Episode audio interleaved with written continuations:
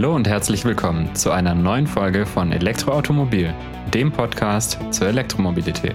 Es begrüßen euch wieder eure Hosts Markus Zacher und Valentin Bus.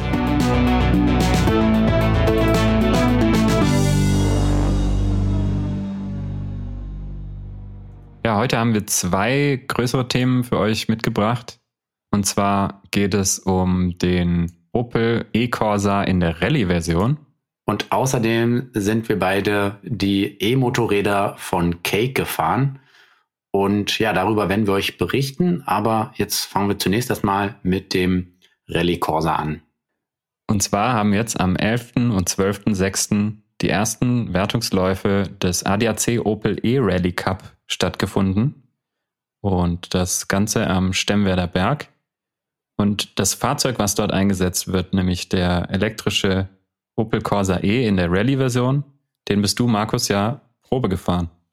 Genau, da äh, hat mich Opel eingeladen, mit dem Corsa, mit dem Rallye Corsa ein paar Runden auf einer ähm, abgesperrten Strecke zu drehen, auf einer asphaltierten Strecke, also nicht äh, jetzt noch nicht auf dem, auf dem Gravel, also äh, Schotter oder durch den Wald. Das wäre vielleicht auch ein bisschen viel für so einen Motorsport-Neuling wie mich. Mhm. Ähm, ja, und die Eindrücke, die habe ich ihr auch im Interview festgehalten mit dem Motorsportchef Volker Stritzek, mit dem ich auch über den Rallye Corsa und die Entwicklung gesprochen habe. Und ich schlage vor, wir hören uns einfach mal das Interview mit ihm an. Mhm.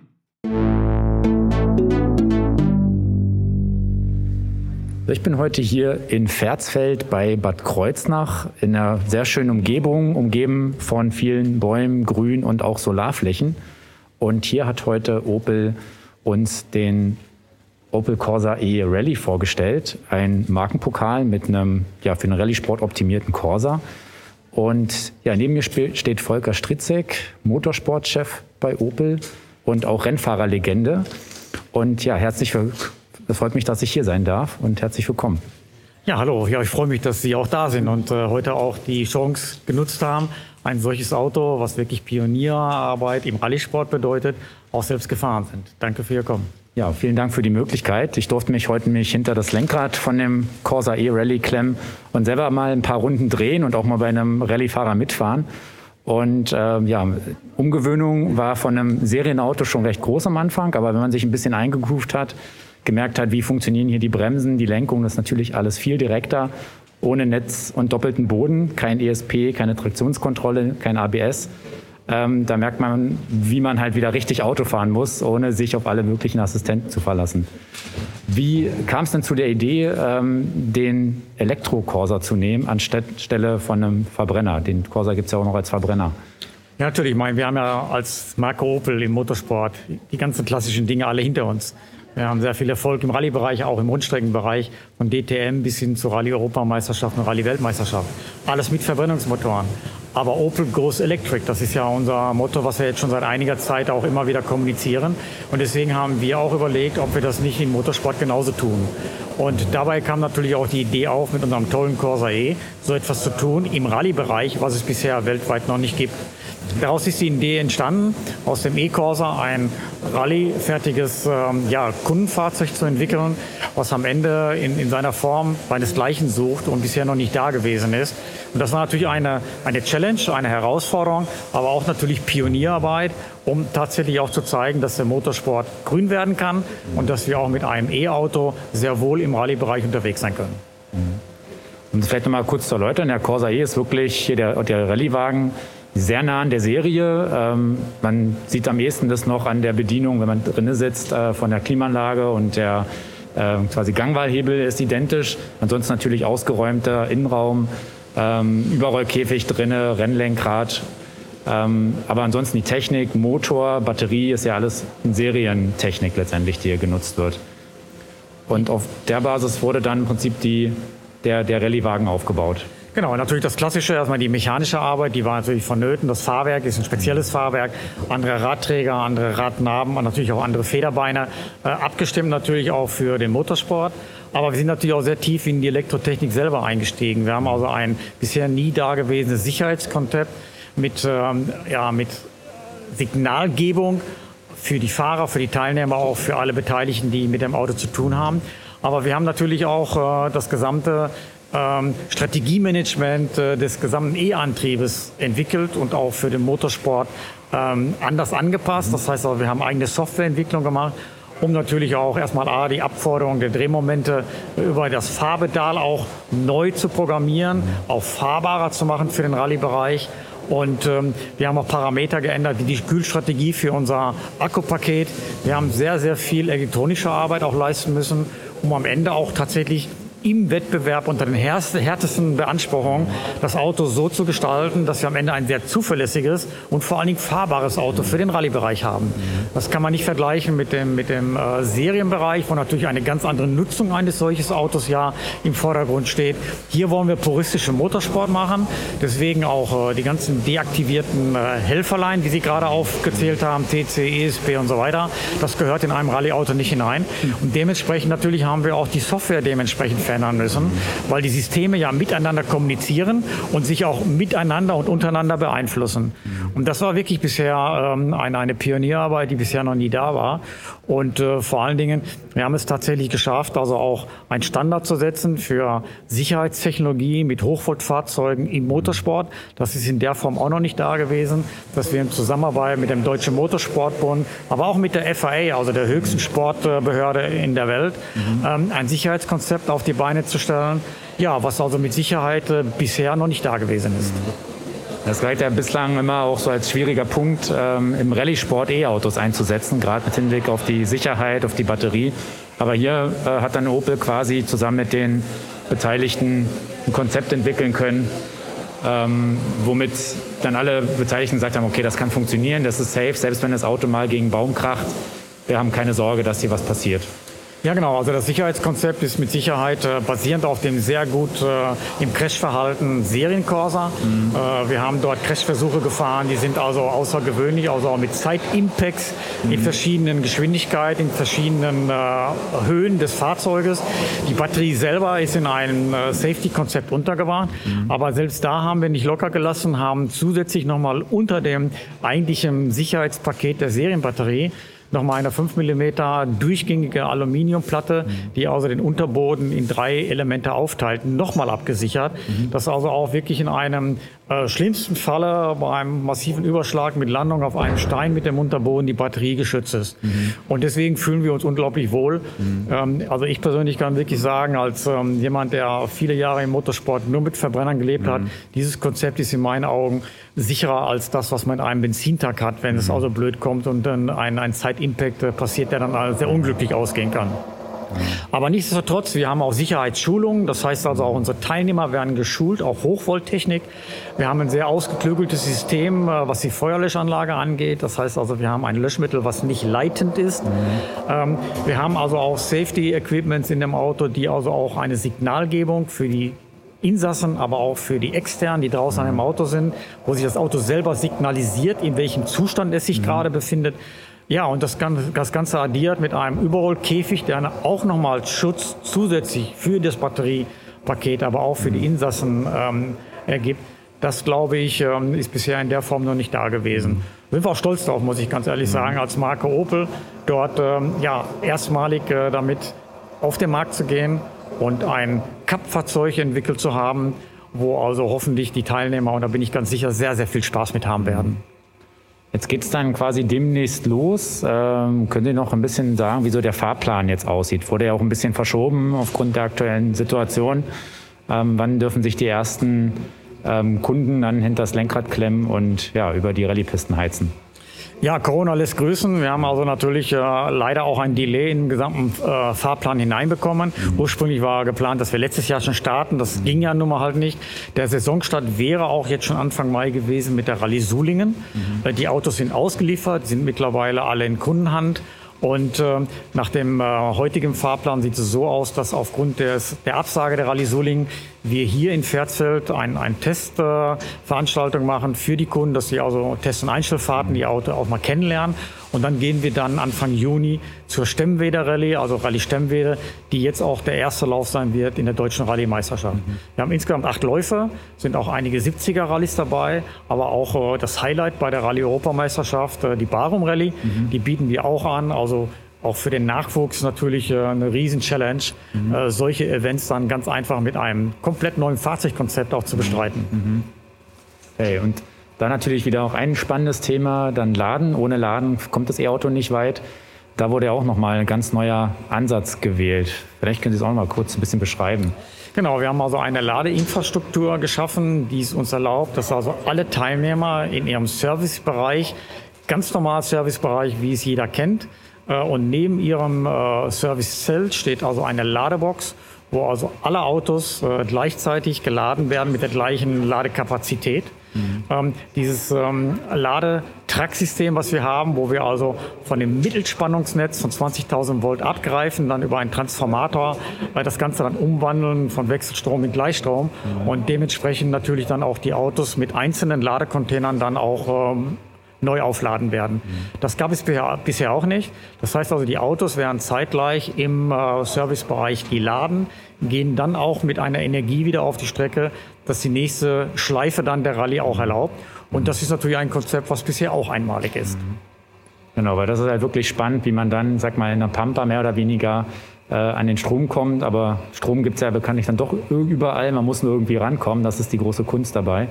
Und ähm, ja, wir konnten uns das heute anschauen. Sehr beeindruckend, was da was man sich da überlegt hat, dass wirklich bis zu 18 Autos dann gleichzeitig mit voller Leistung, also über oder um die 100 kW, dann laden können, dass da natürlich keine Verzögerung im Ablauf äh, genau. Also auftreten. Wir können, wir können 140 kW aus jeder Box mhm. herausladen. Mhm. Äh, das Auto nimmt 100 kW an, das heißt, ist mhm. eh schon sehr viel.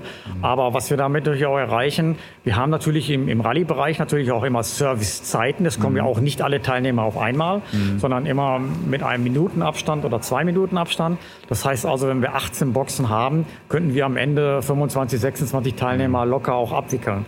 Und äh, das ist natürlich auch ein tolles Konzept, weil wir natürlich auch da, selbst wenn alle 15 oder 18 da wären, gleichzeitig die Menge an Energie bereitstellen können, sodass mhm. alle Autos am Ende auch wieder mit ihrem SOC, also mit ihrem Batterie-Ladezustand dann wieder in die nächste mhm. Schleife gehen können. Mhm. Was ich auch nochmal spannend finde, ist eigentlich das Thema Kosten. Jetzt ist der Wagen vielleicht ein bisschen teurer als sonst äh, ein Rallye-Auto in der Klasse, in der Leistungsklasse. Aber ähm, ja, dafür spart man ja sicherlich viel bei Energie, Verschleiß, äh, Komponenten. Wie kann man das ungefähr beziffern? Ja gut, ich meine, wir haben natürlich diese typischen Verschleiß- und Revisionskosten bei dem Auto ja gar nicht. Mhm. Ähm, wir wissen, dass also bei einem sequenziellen Getriebe grundsätzlich die Gangräder und auch die äh, Schaltklauen ausgetauscht werden müssen. Mhm. Das ist bei diesem Einganggetriebe überhaupt nicht notwendig. Das läuft eigentlich immer. Wir haben eine Torsensperre, die mhm. braucht zwischendurch mal eine Revision, aber die mhm. Kosten sind sehr, sehr gering. Mhm. Wir haben keine Motorrevision. Wir haben in Wirklichkeit alle drehenden Teile, wie man so schön sagt, ähm, ja, verschleißfrei. Mhm. Und äh, das Einzige ist also wirklich, dass man also den Reifenverschleiß und natürlich auch Komponenten wie Antriebsfälle oder Radlager mhm. zwischendurch mal tauschen muss, gerade dann, wenn man mal äh, auch irgendwo angeeckt ist. Mhm. Aber ansonsten natürlich ist das ein dramatischer ähm, Income für die Teams äh, in Bezug auf Kosten und Running Costs, wie man so schön sagt. Und ähm, das ist natürlich das, was für die Teams also mal auch mittelfristig, langfristig gedacht, wenn sie so ein Auto zwei, drei Jahre einsetzen, rechnet sich das Ganze eigentlich schon nach einem Jahr. Mhm. Aber das ist das eine. Das andere ist natürlich auch ein solches Fahrzeugkonzept in der Form, ähm, ist der Preis in meinen Augen ein sehr, sehr fairer Preis für alle unsere gerade jungen Teilnehmer, die ja auch ein enormes Förderungspaket dahinterstehen haben wenn sie tatsächlich erfolgreich sein werden in dem Cup. Und wenn man überlegt, ähm, dass ähm, wir mittlerweile ja, ähm, über 90 Teilnehmer, die in der Vergangenheit in den Cups waren, auch weitergebracht haben, mhm. dann hat das natürlich eine ganz andere, eine ganz andere Farbe mit einem elektrischen Auto tatsächlich mhm. dann den nächsten Sprung machen zu können. Das gab es bisher auch nicht. Mhm. Und da winkt natürlich dann auch, äh, wer erfolgreich ist, auch die nächste Pyramide in, in der Opel Motorsport Philosophie. Mhm. Und wie gesagt, ja, wir gehen jetzt tatsächlich mal ganz nach vorne und äh, gehen mit einem Konzept an den Start, was bisher noch keiner hatte. Und wir haben auch tollen Zuspruch. Ich meine, wir haben mittlerweile ähm, über 15 Teams im Cup, die sich eingeschrieben haben, mhm. ähm, auch mit einer komplett neuen Konzeption. Vorher hat ja keiner von den Teams gewusst, was kommt denn auf sie zu. Und auch bei der Auslieferung haben wir gemerkt, dass also die Gesichter genauso gestrahlt haben, wie hier bei diesem Event, den wir gemeinsam gerade machen. Ja, super. Also es klingt echt äh, alles sehr rund, ein super Gesamtpaket. Ähm, ja, auch selbst ich als Motorsport-Laie jetzt hinterm Lenkrad ähm, hat es trotzdem viel Spaß gemacht. Man wird schnell warm mit dem Auto, dass man auch wirklich Lust bekommt, da ähm, sein Fahrstil auch zu optimieren. und dann letztendlich an den Wettbewerb irgendwann auch anzutreten. Vielen Dank für die Gelegenheit. Viel, viel Erfolg bei der jetzt startenden Saison und jetzt auch bei dem ersten Probelauf am Wochenende, dass alles glatt läuft. Und wenn nicht, dazu sind ja Probeläufe da, dass man es dann eben auch ausmerzen kann und verbessern kann. Das genau, ja genau. Das Ganze ist Teamarbeit. Jetzt haben genau. wir den ersten Kontakt am kommenden Wochenende äh, real, nicht nur bei der Übergabe, sondern jetzt auch dann im Fahrbetrieb mit den Kunden. Ja, das Ganze war Teamwork, Team Challenge mit Jörg Schrott, der vorhin also wunderschön als Motorsportdirektor die Dinge ja auch erklärt hat. Mhm. Ähm, ein rundes Konzept was also wirklich Spaß macht. Und ich bin ganz ehrlich, wir freuen uns auch alle drauf, weil das ist bisher noch nie da gewesen. Und mhm. ähm, da jeder fiebert drauf, dass es losgeht, auch bei den Teilnehmern. Man merkt ganz einfach die Spannung, die mhm. da ist, also Spannung von Spannung ja. und nicht ja. von ja. Hochvolttechnik. Und jeder freut sich drauf. Und das tun wir auch.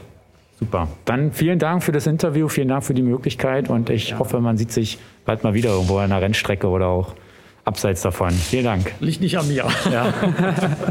Dankeschön. Ja, gerne. Super. Ja, das Interview haben wir vor dem ersten Rennen aufgezeichnet. Das nächste ähm, findet am 7.8. statt, also am 7. August, die Holsten Rally. Und ähm, ja, es folgen noch sieben weitere Rennwochenende, Wochenenden. Also es lohnt sich, sich das mal live anzuschauen. Äh, auf der Homepage von ADAC Motorsport, da findet man dann auch den Rallye-Kalender. Wir werden den hier auch äh, in den Show Notes noch verlinken. Mhm. Ja, sehr spannend, wirklich das Fahrzeug. Ähm, auch interessant, dass praktisch eigentlich der, der Antriebsstrang sozusagen nicht geändert wurde in der Hardware, aber dann eben doch einiges angepasst werden musste, natürlich am Fahrzeug, ähm, um den, das Rallye-tauglich zu machen, inklusive halt auch den, der Softwareanpassungen.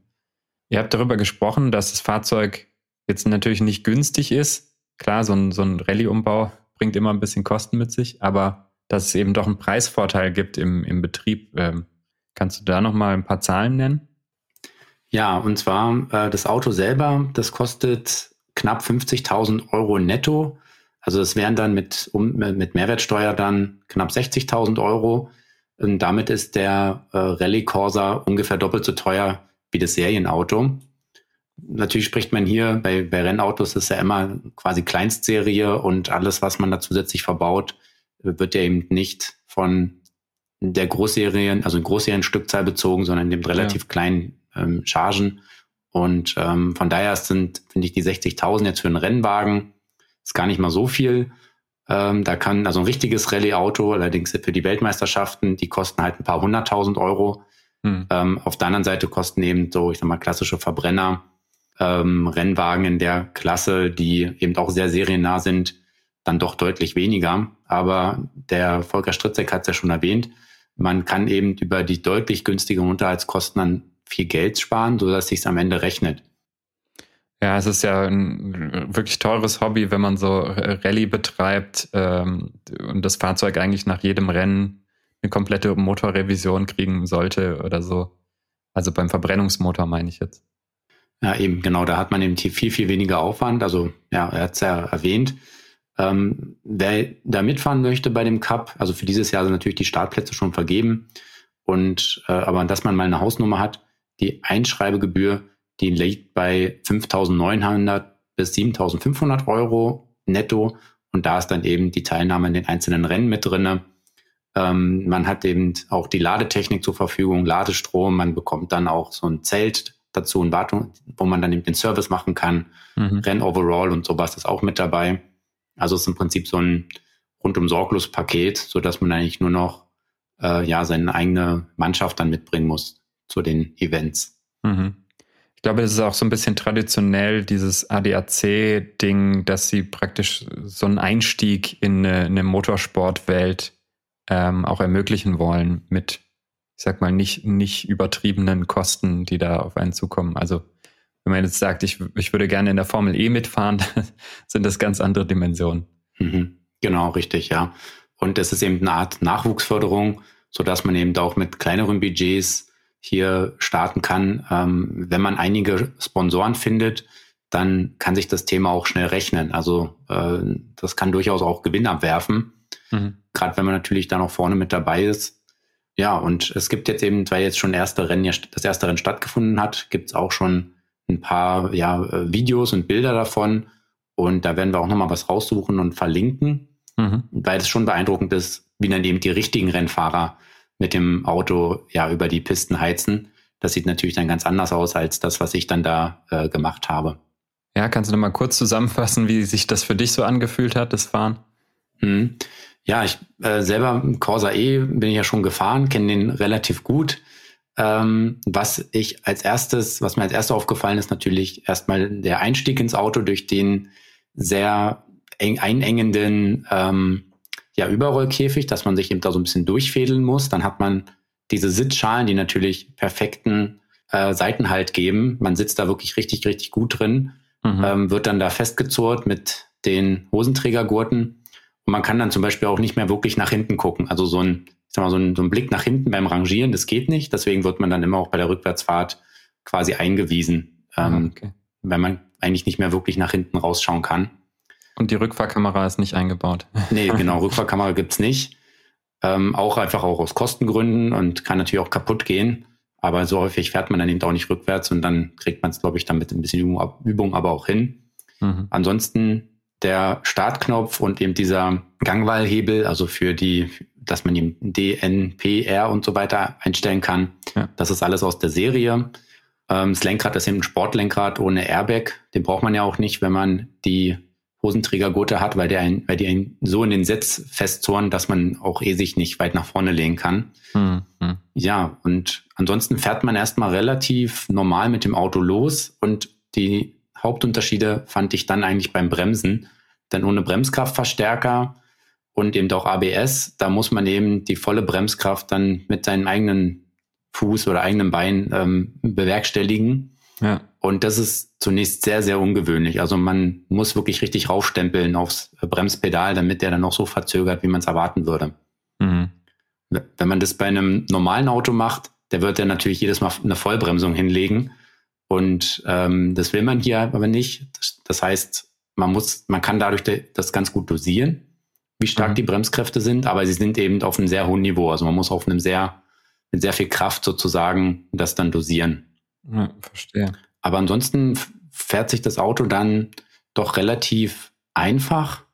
Und die Kunst ist natürlich dann aber mit dem Auto eben auch sehr schnell zu sein und dann eben gerade, wenn es jetzt nicht auf eine abgesperrte Piste geht, äh, die man dann, wo man mehrere Runden fahren kann, irgendwann den Track ja auch so halbwegs verinnerlicht hat, ja. sondern bei der Rallye ist ja alles immer mehr oder weniger überraschend. Man hat ja einen Beifahrer oder eine Beifahrerin, die dann das Roadbook vorliest mhm. und Gerade wenn man natürlich durch den Wald fährt, da sieht man ja nicht die nächste Kurve, wenn die hinter einer Kuppe ist oder so.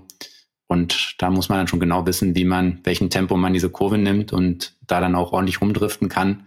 Ja, ja das ist natürlich wirklich eine ganz andere Klasse. Das ist natürlich auch noch ein Unterschied. Die Handbremse ist eben so ein langer Handbremshebel, der ähm, hydraulisch betätigt wird und dadurch hat man eine Handbremse nicht, die so einrastet, wie man es aus dem Serien-Pkw kennt, ja. sondern man kann die eben auch relativ fein dosieren. Okay, also man, man kann praktisch variabel die, die Bremse anlegen und wieder lösen, mhm. wenn man einen Hebel loslässt. Genau, genau. Ja. Das ist eben wichtig, um dann in den Drift zu kommen. Auf dem Asphalt bringt es wohl nicht so viel, aber eben auf dem Schotter ist das schon ein wichtiges Element, um da schnell in die Kurven zu kommen. Mhm. Genau, und äh, dadurch, dass er quasi Automatik ist, also Einganggetriebe, kein Gangwechsel notwendig, ja ähm, kann man eben auch sehr gut zweifüßig fahren. Das fand ich selber jetzt erstmal, ich habe es ein paar Mal probiert. Es ist eine Gewöhnungssache. Ich fand es ein bisschen eben erstmal ungewöhnlich, habe dann doch wieder auf die Einfußtechnik gewechselt. Mhm. Aber ich bin ja dann auch ein paar Runden bei einem ähm, Rennfahrer mitgefahren und habe mir das nochmal angeschaut. Und ja, das geht natürlich schon. Das ist dann wie beim Go-Kart quasi, dass man dann mit beiden Füßen, also mit einem, mit dem rechten Gas gibt, mit dem linken bremst. Ja. Ja. Ähm, dann kann man natürlich viel schneller dann auch dem, diese Pedalwechsel durchführen. Ja, verstehe. Cool. Ja, was ich noch spannend finde, ist so das Thema ähm, Aufladen. Das habt ihr ja auch kurz angesprochen oder besprochen, aber gerade weil ja die verschiedenen Rallyes dann an verschiedenen Standorten stattfinden und oft ja irgendwie auch auf der grünen Wiese, ist es natürlich schon herausfordernd, stelle ich mir vor, ähm, da jedes Mal eben auch dann für, für 18 so Zelte jeweils irgendwie Ladeleistungen bis 100 oder über 100 kW zur Verfügung stellen zu können. Ja, da haben sie eben wirklich auch viel Aufwand ähm, betrieben, zusammen mit der Firma äh, eLoaded. Und quasi wird dann auf einem LKW ein Trafo installiert. Und dann hat man sich eben für die einzelnen Rallyes, wo die stattfinden, ähm, jeweils eine Location gesucht, wo man diesen Trafo an einen Mittelspannungsanschluss anschließen kann. Man könnte ihn auch einen Niederspannungsanschluss an, anbinden, das geht auch. Aber primär mal Mittelspannung, das heißt 20.000 Volt sind das, 20 kV mhm. äh, Drehstrom. Da wird dann eben dieser Trailer ähm, angeschlossen direkt. Das sind dann so große Trafohäuser, die man dann häufig so bei Gewerbegebieten beispielsweise findet, die dann so ein ganzes Gebiet versorgen. Mhm. Ähm, in diesem Trailer drin ist dann ein, ja, ein Gleichsteller, also ein, oder sagt man, das sind mehrere Schränke, die aus dem Drehstrom des Netzes einen äh, Gleichstrom erzeugen. Und von diesem Trailer dann zieht man dann diese Gleichstromleitungen sozusagen zu den einzelnen Ladepunkten, also zu diesem Service Park. Okay. Und das ist dann so eine sogenannte Busleitung. Also ich habe sozusagen ein zentrales Element mit einem HV, also Hochvolt Plus und Hochvolt Minus Anschluss. Mhm. Dadurch spart man sich eben auch das Verlegen weiterer Leitungen, weil bei einem Drehstromsystem brauche ich ja die drei Phasen L1, L2, L3, dann noch den Neutralleiter und natürlich auch noch die Erde. Mhm. Ähm, da spare ich mir eben so ein bisschen, also einiges an Leitungen. Und von diesem 1000 Volt Bussystem greift sich dann sozusagen jeder Ladepunkt die Leistung ab, die er braucht. Mhm. Und da ist dann nochmal pro Ladepunkt so ein Schrank ungefähr so groß wie, wie eine Waschmaschine ungefähr, der dann eben die 1000 Volt Gleichspannung auf die Gleichspannung der Fahrzeugbatterie äh, runtersetzt. Die Fahrzeugbatterie ändert ja beim Ladevorgang ihre Spannung. Je, je niedriger der Ladezustand, desto niedriger die Spannung und mit steigendem Ladezustand steigt auch die Spannung und äh, dieser DC-DC-Steller gleicht dann eben die Spannung entsprechend an. Aber auf diesem Bussystem sind eben immer 1000 Volt mhm. und in Summe können so zwei Megawatt Ladeleistungen bereitgestellt werden.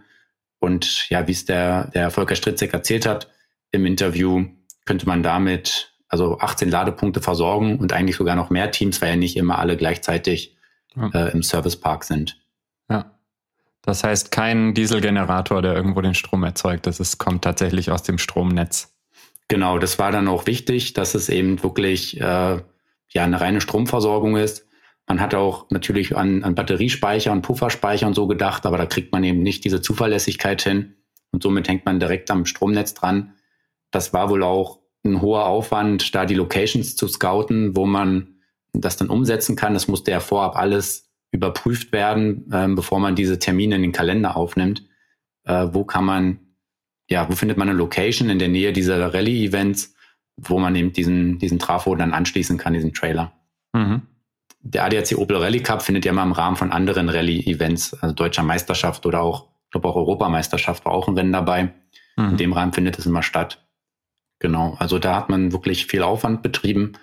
Aber ja, jetzt ist das erste Rennen gelaufen und das scheint ja gut funktioniert zu haben. Und dann kann man eben jeden Corsa mit bis zu 100 kW laden. Ganz leer gefahren werden sie beim Rennen nicht. Also sprich, die dürften eigentlich so nach 20, 25 Minuten dann auch wieder einsatzbereit sein.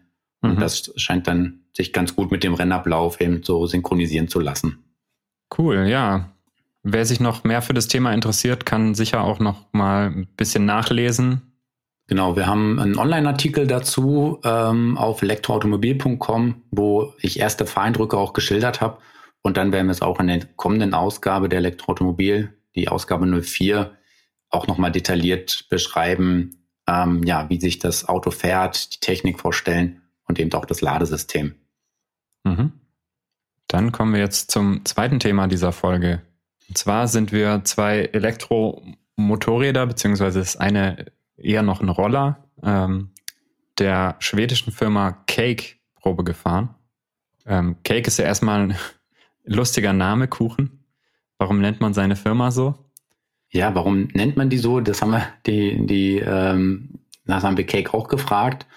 Und ähm, es kommt wohl daher, dass der Gründer, der Stefan Uterborn, er hat, der hat auch die Marke POC gegründet, was hier für Piece of Cake steht und Peace allerdings irgendwie als Frieden. Also das Frieden Peace. Mhm. Ähm, und davon hat er dann das Cake abgeleitet. Und POC stellt ähm, ja so Schutzausrüstung für äh, Motorradfahrer und sowas her, Helme, äh, Protektoren und so weiter. Beziehungsweise, ich glaube, für, für Mountainbiker mehr als für Motorrad. Ach so, für Mountainbiker, ja. Mhm. Und irgendwo zwischen Mountainbike und Motorrad sind dann auch die, die Elektrovehikel sozusagen der Firma Cake angeordnet. Also irgendwas zwischen Mountainbike und Crossmotorrad ist das äh, erste Modell von Cake, nämlich die Kalk. Und auch da wieder, wo kommt der Name her? Kalk kommt tatsächlich von Kalkstein. Also nach der, der schwedischen Insel Gotland, die größtenteils aus, aus Kalkstein besteht, ähm, leitet sich praktisch der Name ab, dieser, dieses Elektromotorrads namens Kalk, beziehungsweise Kalk und mit so einem kaufmännischen Und-Zeichen. Und äh, davon konnten die, wir die Version Ink Probe fahren. Und die Ink ist sozusagen die Einstiegsversion dieses E-Motorrads. Preise gehen so bei 10.500 Euro los in Deutschland und in Österreich. Und dafür kriegt man ein L3E-Motorrad, also eins, ähm, das man mit dem A1-Führerschein oder mit dem Zusatzführerschein in Deutschland, den wir auch in der EAM-Folge 11 besprochen haben im Podcast, ähm, mit dem kann man das fahren. Das heißt, man kriegt hier 10 kW Motorleistung und damit ja auch eine Höchstgeschwindigkeit von irgendwo zwischen 90 und 100 km/h. Und was, glaube ich, das Motorrad so ein bisschen auszeichnet oder ähm, absetzt von der Konkurrenz, ist, dass es wirklich sehr minimalistisch gehalten ist, sowohl im Design als auch im Gewicht. Also das äh, Motorrad ohne Akku wiegt nur circa 70 Kilo, mit Akku dann circa 90 Kilogramm. Ist also wirklich sehr, sehr leicht. Und ja, die Optik ist ganz klar an so ein Cross-Motorrad angelehnt, aber wie gesagt, extrem minimalistisch. Was auffällt, wenn man sich draufsetzt, ist, dass es sehr hoch ist erstmal. Also ich meine, die Sitzhöhe war ungefähr 60 Zentimeter. Das heißt, ich würde schätzen, unter einer Körpergröße von 1,70 Meter wird es etwas schwierig. Mhm. Ähm, da kommt man mit den Füßen dann nicht mehr gut auf den Boden. Bei uns hat es noch ganz gut gepasst, sind so ja, 1,80 ungefähr groß, da ging's. Ja. Aber ja, tatsächlich, mit, wenn man ein bisschen kleiner ist, dann wird es eng, was ein bisschen schade eigentlich ist, ja, weil das dadurch, dass das Bike ja auch relativ leicht ist, kann man es eben auch gut handeln, auch wenn man kein, ähm, wenn man jetzt nicht so viel Gegengewicht da mitbringt, sage ich mal. Und da wäre vielleicht fast, oder wäre wünschenswert, dass da vielleicht noch eine Version mit einer niedrigeren Sitzhöhe gäbe. Mhm. Wobei sich bei dem Fahrzeug wahrscheinlich auch äh, Modifikationen anbieten, weil es, wie gesagt, ja sehr, sehr einfach gehalten ist, können da wahrscheinlich so Motorrad-Customizer dann auch sehr schnell sehr viel noch dran anpassen, ändern. Ja, und dann durften wir eben eine Runde mit dem äh, mit der Kalk drehen. Er hat übrigens ein, eine Batteriegröße von 2,6 Kilowattstunden. Das soll so für 100 Kilometer ungefähr reichen, mhm. je nachdem natürlich, wie man es dann wieder äh, angeht, wie intensiv. Genau. Es gibt mehrere Farmmodi sozusagen. Ähm, natürlich einen etwas sportlicheren Fahrmodus und einen ähm, Öko-Fahrmodus und einen dazwischen. Und da hat man dann auch entsprechend natürlich äh, schneller oder weniger schnell den Akku entleert. Außerdem äh, haben sie auch mehrere Rekuperationsstufen eingebaut. Also von äh, Segelbetrieb mehr oder weniger bis hin zu einer relativ doch ja starken Rekuperation, die so ein bisschen das simulieren soll, wie wenn man mit einem Verbrennermotorrad ähm, dann eben mit eingelegtem Gang eine, eine, Bremswirkung hat, die tatsächlich, das kann ich aus eigener Erfahrung auch sagen, ähm, stärker ist, als man es aus dem Pkw so hat normalerweise. Genau, und äh, dann hatten wir noch als zweites Bike zur Verfügung die ÖSA Light. Mhm. Die ÖSA selber ist äh, benannt worden nach einem Handwerker, äh, der den ersten Cake Track gebaut hat, also so eine, ja, so eine Offroad-Strecke, weil dass eben, also Cake selber erstmal so auf der, aus der Offroad-Welt kommt. Und ähm, für den, nach dem haben sie dann eben die ÖSA benannt. Mhm. Die ÖSA äh, zeichnet sich durch ähm, dadurch aus, dass man so ein durchgängiges Aluminiumprofil hat. Da wird wohl auch ausschließlich äh, oder zu großen Teil Aluminium eingesetzt, der son das sonst in der Flugzeugtechnik verwendet wird. Mhm. Und die ÖSA ist eigentlich so eine Art ja, Multifunktionsmotorrad. Ähm, Man kann da alle möglichen Zusatzadapter und Klemmen und Halterungen und so weiter anbringen, sodass man da alle möglichen Gegenstände mit transportieren kann. Also auch irgendwie Holzbretter, ein Surfbrett, irgendwelche Zusatzkörbe. Äh, man kann einen zweiten Sitz auf diese Stange montieren. Da gibt es dann allerlei ähm, ja, Möglichkeiten, sozusagen sich das Bike anzupassen. Mhm. Und wir hatten jetzt die ÖSA Lite, das ist die L1E-Version, sprich bis 45 kmh, die man also auch mit einem normalen Autoführerschein fahren kann. Ähm, es gibt noch eine stärkere Variante, die ÖSA Plus, die dann eben als L3E-Version zugelassen wird, wo man dann eben diesen B196-Führerschein oder A1-Führerschein braucht oder natürlich Motorradführerschein geht auch und die dann auch die 10 kW äh, hat wie die Kalk und die ÖSA Lite, die startet bei 7500 Euro und wenn man sich dann für die stärkere Variante entscheidet, die ÖSA Plus, muss man nochmal 2000 Euro drauflegen. Ist also etwas günstiger dann als die Kalk. Genau. Hat aber auch einen, einen anderen Fokus. Ja, im Vergleich kann man sagen, die ÖSA ähm, wirkt eher noch wie ein Motorroller. Also hat ein bisschen kleinere Räder, man sitzt deutlich tiefer und äh, sie hat auch einen Hauptständer, also so einen, so einen Zentralständer, auf den man sie aufbocken kann. Ähm, während die Kalk eben wirklich komplett aussieht wie ein Crossmotorrad, das heißt große Räder, Seitenständer, der lustigerweise immer von alleine wieder einklappt. äh, ein bisschen unpraktisch. Und äh, genau, die ÖSA hat einen Riementrieb, während die Kalk einen klassischen Kettenantrieb hat.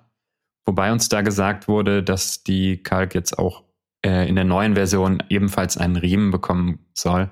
Der Riemen hat einfach den Vorteil, dass er ähm, weniger wartungsintensiv ist als eine Kette, die öfter mal geschmiert werden muss oder dann eben auch ähm, sich längen kann und äh, irgendwann ausgetauscht werden muss.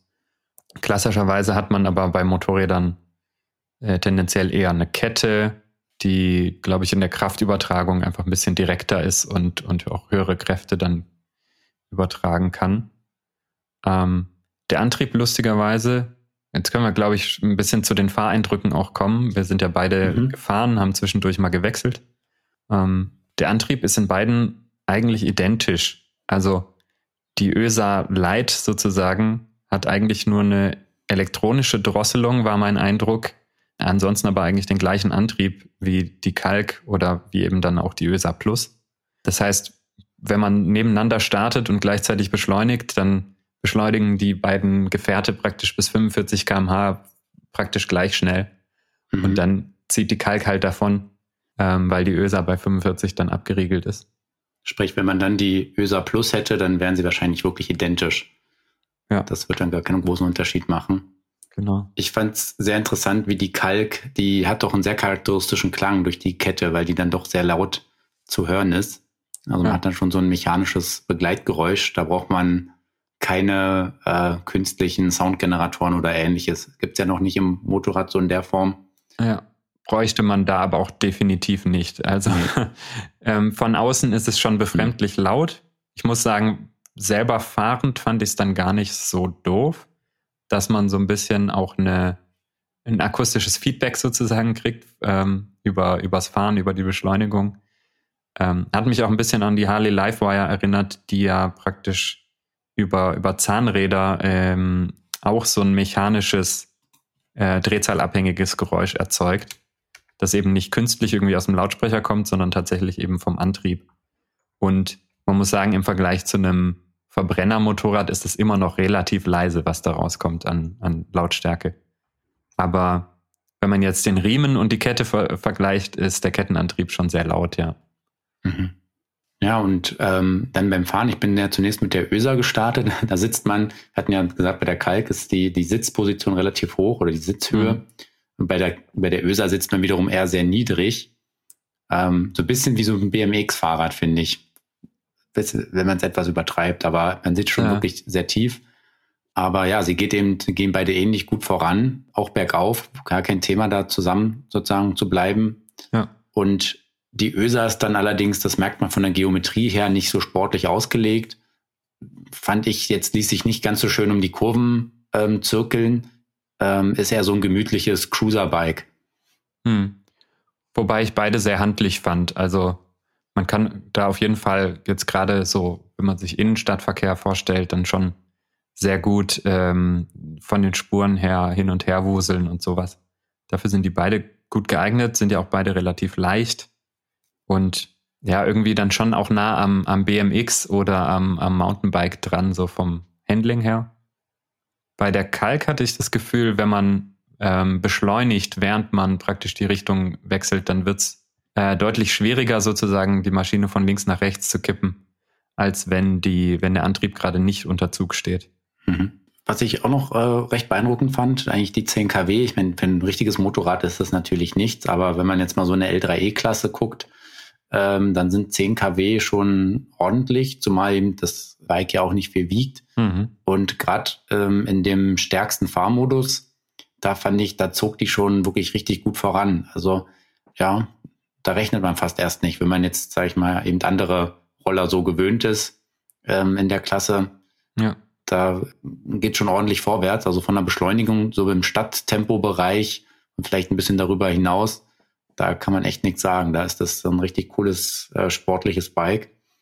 Ähm, wir haben ja jetzt auch in, auch in der kommenden Ausgabe einen Test drin von der Govex El Moto Loop, dass ja auch so eine Mischung ist aus ja irgendwo zwischen so E-Bike und ähm, Motorrad irgendwo. Die sind sich, finde ich, relativ ähnlich so von der Optik, die Kalk und äh, die Elmoto Loop.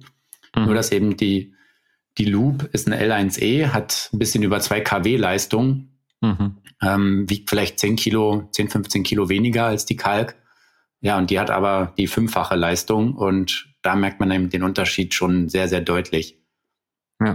Also zu vergleichen ist die Kalk wahrscheinlich eher mit einem wenn man mal von dem äh, Antriebs- äh, oder äh, Bedienkonzept absieht, eher von, mit der E-Rocket, die wir schon gefahren sind. Also das ist so mhm. eine vergleichbare Klasse äh, an Leistung, an, an Reichweite, also Batteriegröße, aber auch dadurch, dass bei beiden halt Motorradkomponenten verbaut sind, also zum Beispiel eben die, die Federung. Da sehe ich jetzt auch nochmal einen größeren Unterschied zwischen der ÖSA und der Kalk, dass die Kalk halt wirklich eine eine richtige Motorradfederung hat mit äh, auch großen Federwegen, typisch Offroad-Motorrad. Mhm. Und sehr, sehr komfortabel natürlich auch über größere Unebenheiten dann hinweg gleitet, sage ich mal. Und das war ja auch mein Eindruck jetzt bei der E-Rocket, dass es dann schon was anderes ist als ein Motorroller. Mhm. Ja, einfach durch die größeren Räder, durch die, die Motorradkomponenten hat man da dann schon einen anderen Fahrkomfort auf jeden Fall auch. Das heißt durchaus auch ähm, tauglich, da mal eine längere Zeit drauf zu sitzen und vielleicht wirklich mal 100 Kilometer am Stück runterzureisen. Mhm. Genau. Und ja, dann gibt es eben, wir sind eben die Ink gefahren, also quasi ja dieses etwas günstigere Modell. Und dann mhm. gibt es eben noch die, sagen wir mal, die, die Kalk-Komplettversion, äh, nenne ich es jetzt mal. Die bekommt dann ein Ölins Fahrwerk, ähm, hat dann auch mehr Farbauswahl, kostet allerdings dann auch 14.000 Euro. Mhm. Ob sich jetzt das nochmal verbesserte Fahrwerk so bemerkbar ist, das ist jetzt schwer zu sagen. Wir waren jetzt nur auf, auf Asphalt und Beton unterwegs, also keine besonders anspruchsvollen Untergründe. Ähm, spürt man dann vielleicht, wenn es dann wirklich ein bisschen mehr auch ähm, über Stock und Stein geht oder Kopfsteinpflaster oder ähnliches.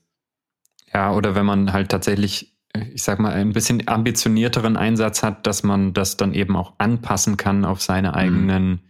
Vorstellungen und Gewohnheiten. Also diese Ölinsfahrwerke sind dann auch bei, bei größeren Motorrädern ähm, beliebt, bei denjenigen, die halt selber irgendwie noch äh, Feintuning betreiben wollen an der Zug- und Druckstufe und solchen Dingen. Ähm, mhm. Genau. Kostet entsprechend dann auch einen heftigen Aufpreis. Also da reden wir nicht mehr über 10.500, sondern dann schon über 14.000 Euro. Es gibt dann auch noch Versionen ohne Straßenzulassung für, ich sag mal so Offroad oder Rennbetrieb. Aber das sind jeweils die Versionen, die man eben auch im Straßenverkehr bewegen darf. Und dann gibt es noch eine ganz interessante Version von der Kalk und die AP-Version, die Anti-Poaching-Version. Und Poaching ist Wilderei, also das Ganze ist praktisch ausgerichtet auf äh, die Abwehr von Wilderern in Afrika. Und wenn man praktisch für 25.000 diese Anti-Poaching-Version kauft, die, die hat dann eine andere Farbgebung, so ein bisschen ja, wüstenmäßig grün, hellbraun und Geländebereifung. Dann kriegt praktisch die Southern African Wildlife College, ähm, also eine, eine, Organisation, die sich praktisch da um in Südafrika um das, das Wildleben kümmert, auch eine solche Kalk, plus noch eine Solaranlage, so eine Inselanlage, die dann praktisch aus Sonnenenergie ähm, Strom speichert und es ermöglicht, dieses Motorrad dann eben auch aufzuladen. Also eine, eine sozusagen lokal komplett emissionsfreie Möglichkeit für äh, wilderer Abwehr, sich da in der, in der Steppe sozusagen zu bewegen. Ja, finde ich echt einen ziemlich coolen Ansatz. Ich meine, klar, das sind, äh, reden wir auch um die, ich glaube, 25.000 Euro äh, für das Paket, aber man kauft ja auch zwei Motorräder plus Solaranlage. Mhm. Und äh, klar, die, die Cake-Bikes, die sind jetzt nicht, die sind Premium und die machen auch wirklich einen hochwertigen Eindruck und äh, von daher ist klar, dass die nicht ganz günstig sind. Ja. Aber das finde ich eben einen coolen Ansatz. Wer sagt, komm, ich habe hier vielleicht auch noch ein Auto für einen sechsstelligen Betrag stehen, dann tut mir das nicht so viel weh. Oder weniger weh, wie wenn eben irgendwelche ähm, ja, Einhörner in der Savanne gewildert werden. Ja. Von, von daher finde ich das echt ein, ein sehr cooles Konzept. Mich würde da interessieren, wie, ja, wie, wie nützlich wirklich diese Bikes dann da sind in der, in der Savanne oder ja, wo die dann eben unterwegs sind, die, die Ranger.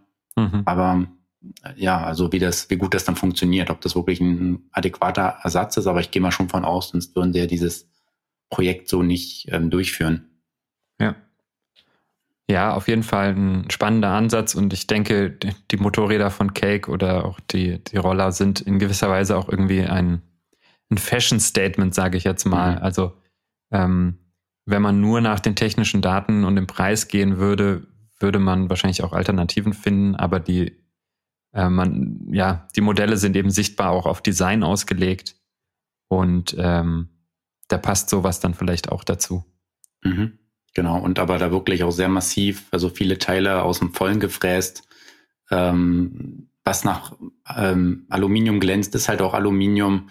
Und das ist schon wirklich, ja, schon auch coole Technik einfach. Ähm, mhm. Also auch was für Technikfans und ja, von daher, ja, coole, sind es coole Bikes, aber eben relativ teuer. Ich weiß nicht, ob ich mir eben so ein L3E für 10.000 hinstellen würde.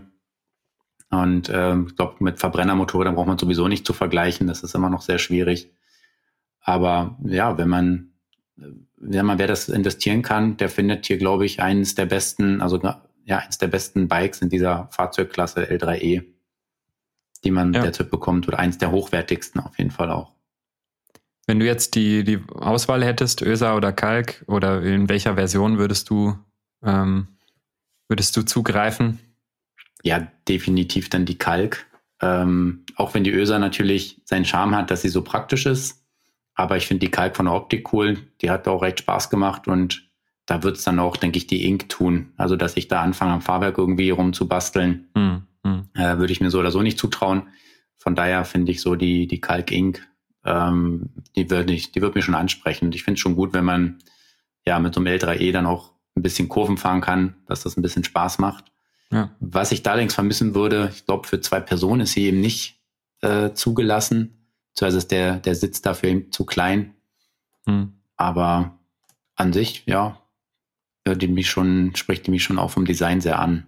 Hm. Was wäre dein Favorit von den beiden Bikes? Also ich muss sagen, da ich ja noch ein Verbrennermotorrad habe und das auch nicht wirklich ersetzen könnte, ähm, nicht mal durch die die ähm, volle Ausbaustufe der Kalk, da sie ja doch eine begrenzte Reichweite und auch keine Schnelllademöglichkeit hat, würde ich tatsächlich eher zur ÖSAG Plus greifen. Also L3E muss es schon sein, also 45 kmh Beschränkung ist dann ein Tick zu wenig, aber da ja praktisch die Antriebsleistung dann vergleichbar ist, ähm, und die ÖSA Plus ein bisschen günstiger ist und sage ich mal eher noch eine, eine Erweiterung äh, wäre nochmal sowas Rollerartiges zu haben zum, zum Motorrad dazu, würde ich tatsächlich mhm. eher zur ÖSA Plus greifen. Zumal mit der dann auch zum Baumarkt fahren kann, dann kann man ein paar Latten durch die Gegend transportieren. Ja, ja, das auch, genau. Und äh, eben auch mal kurz irgendwie um die Ecke zur Eisdiele, keine Ahnung. Mhm. Und ich fand sie eigentlich auch von der, von der Fahrdynamik und so ganz, ganz cool, ganz angenehm. Das Einzige, was ich wirklich als nachteilig empfunden habe gegenüber der Kalk, ist, dass sie relativ wenig Schräglage zulässt. Also da schleift dann sehr früh die Fußraste oder der Hauptständer. Mhm. Aber sonst, ähm, ja, auch so vom Stil her äh, ganz, ganz witzig. Relativ einzigartig. Hm. Ja. Ja, genau. Was du schon angesprochen hast, ein bisschen fehlt eben noch diese Schnellladeleistung. Das ist halt bei diesen kleinen Akkus. Ja, da ist halt quasi, sind halt schon 3 kW Laden, schon fast Schnellladen, wenn man ja. über 2,6 Kilowattstunden spricht. Dadurch sind die natürlich eher so Kurzstrecken-Bikes, so richtige Motorräder, äh, langstreckentauglich, ist in der Klasse ja eher noch sehr dünn gesät. Da sind wir maximal vielleicht bei den Modellen von Zero, die dann auch ein bisschen mehr Ladeleistung zulassen und höhere Akkus, also größere Akkukapazitäten haben. Ja. Aber natürlich auch preislich immer noch recht ähm, weit oben mehr angesiedelt sind. Ja. Also um das nochmal klarzustellen, 100 Kilometer Reichweite würden mir auf jeden Fall ausreichen, wenn man dann eben die Möglichkeit hätte, schnell mal kurz an der Ladesäule nachzuladen. Oder vielleicht sogar, wenn man auch die Möglichkeit hat, dann eben ähm, den Akku unkompliziert kurz auszudocken und irgendwo eine Steckdose aufzuladen. Aber genau, beides ist jetzt nicht, nicht so direkt gegeben. Hm. Ja, da muss man natürlich auch sehen, also ähm, die 100 Kilometer sind eigentlich, also hier laut Datenblatt sind es ja 86, die Cake hier angibt, allerdings in Klammern. Das entspricht so zwei bis drei Stunden Freeriding. Gut, also sprich irgendwo durch die Pampa ähm, rasen. Das würde ich natürlich jetzt eher nicht machen. Aber das sind ja dann meist auch Reichweiten, die man eben eher mit gemäßigterer Fahrweise schafft. Und um echte 100 Kilometer äh, mit so einem Motorrad, mit, mit dem Motorrad fährt man nie langsam. Also gerade bei den 10 kW, wenn man da am Ortsausgang ist, dann, dann beschleunigt man jetzt nicht entspannt langsam auf 100 kmh, sondern gibt dann schon ein bisschen Strom. Das heißt, da muss eigentlich die, die Angabe irgendwo bei 150 Kilometern liegen, dass man dann wirklich die 100 auch mit ein bisschen Spaß schaffen kann. Und auch da will man ja dann nicht auf den irgendwie noch, oh, schaffe ich es jetzt noch die zwei Kilometer zur Ladestation, bisschen Puffer. Ja, da ist eben noch äh, Luft nach oben für so Tourenmotorräder. Aber ja, so als ähm, so Alltagsgefährt finde ich das Ding schon ziemlich lustig. Ja. Okay, vielleicht noch eine Info am Ende zur Ergänzung. Ähm, wer sich für die Cake ÖSA interessiert, die hatten wir auch im Test gehabt in der Elektroautomobil-Ausgabe 01 2021 also in der ersten diesen Jahres. Da ist dir der Kollege, der Felix Strohbach, gefahren, hat da auch seine Eindrücke geschildert. Wenn ihr Interesse habt, auch mal eine Cake-Probe zu fahren, die veranstalten immer wieder kleine Probefahr-Events. Guckt einfach auf der Webseite ridecake.com nach, da könnt ihr Termine finden, falls es welche gibt. Damit sind wir auch am Ende unserer heutigen Episode angekommen. Äh, wie immer gilt, schreibt uns gerne eure Meinung, eure Kritik, eure Hinweise an leserbrief.elektroautomobil.com und besucht uns gerne auch auf den sozialen Netzwerken bei Twitter, Facebook, Instagram. Ja, da könnt ihr uns eben auch natürlich anschreiben. Und wir freuen uns natürlich auch, wenn ihr unseren Podcast weiterempfehlt, weiterteilt, wenn er euch gefällt. Und ja, dann wünschen wir euch einen weiterhin schönen sonnigen Sommer und bis zum nächsten Mal. Euer Markus und euer Valentin.